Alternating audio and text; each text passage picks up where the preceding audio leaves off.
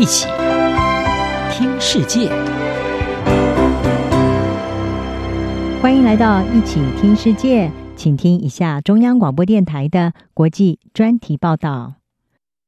今天的国际专题，我们要为您报道的是气候危机下冰川融化与洪灾，让印度与中国更容易触发冲突。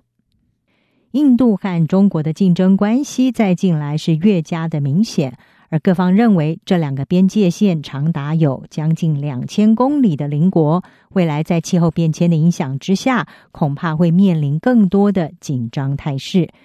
印度和中国在去年夏天爆发了边界致命冲突之后，两国的关系可以说是跌到了数十年来的最低点。而此外，印度作为印太地区的核心国家，也是四方安全对话成员国，和美国、日本、澳洲共同强调要维护印太地区自由与开放的重要性，剑指中国在地区的扩张行动，也让印中关系是持续的紧绷。外交家杂志就报道，一份由安全专家还有气候专家所携手完成的研究报告指出，气候变迁造成的影响。恐怕会为印中关系埋下未爆弹。从边境的冰川融化到中国新建影响跨境河流生态的水坝，都加剧了情势恶化的效应，也可能会在往后十多年触发潜在的印中紧张。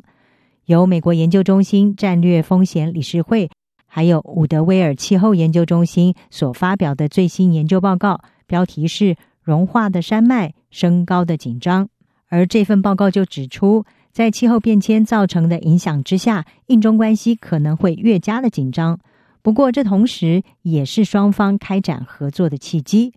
中国在去年底证实，将会在西藏的雅鲁藏布江大拐弯这个地方新建水坝，发电量可以达到六百吉瓦，相当于是三峡大坝发电量的三倍。而雅鲁藏布江在印度是称为布拉马普特拉河。中国要在这个下游流经了包含印度、尼泊尔、不丹的南亚第一大河流建造水坝的消息传出之后，当时就已经引起这些国家的担忧。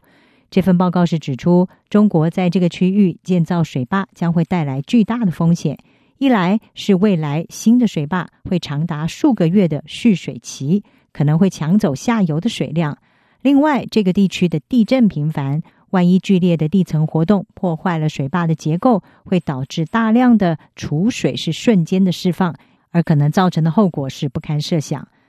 另外一个，中国也打算要建造水坝的区域是位于巴基斯坦所控制的克什米尔地区的印度河。那么，中国是在这里推行“一带一路”计划，想要修建好几座水坝。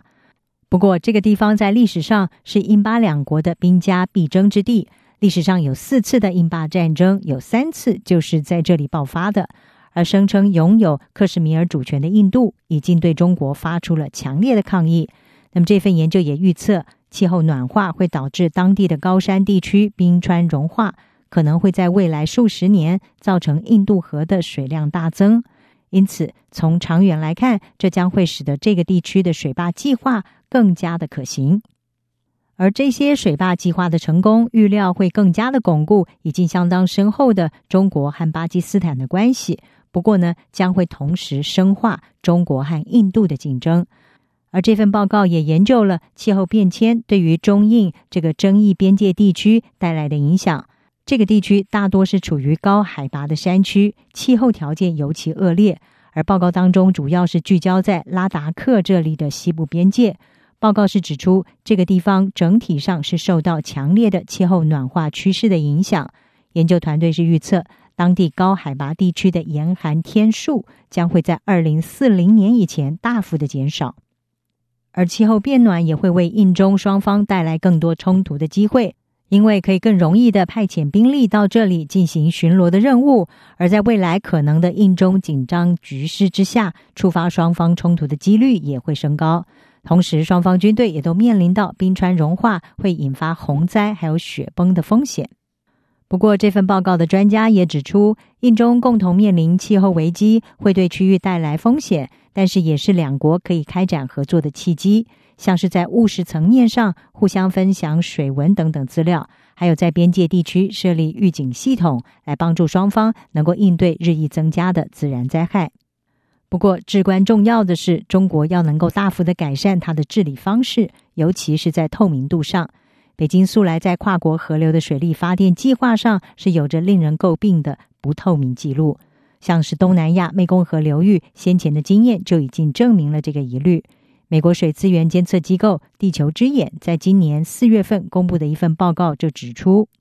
中国在湄公河上游地区的好几座水坝拦截了过多的季风降雨量，也使得已经遭到历史性干旱的下游这些东南亚国家面临了更恶化的情况。而在中印共同面对的区域气候危机之下，中国作为上游国家，应该要责无旁贷的首先做出积极反应。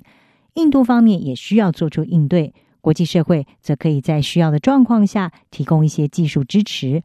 另外，还有一个更具野心的目标，则是各方能够积极的促成一项全面的流域管理条约。以上专题由央广编译，张雅涵撰稿，海静静播报。谢谢您的收听。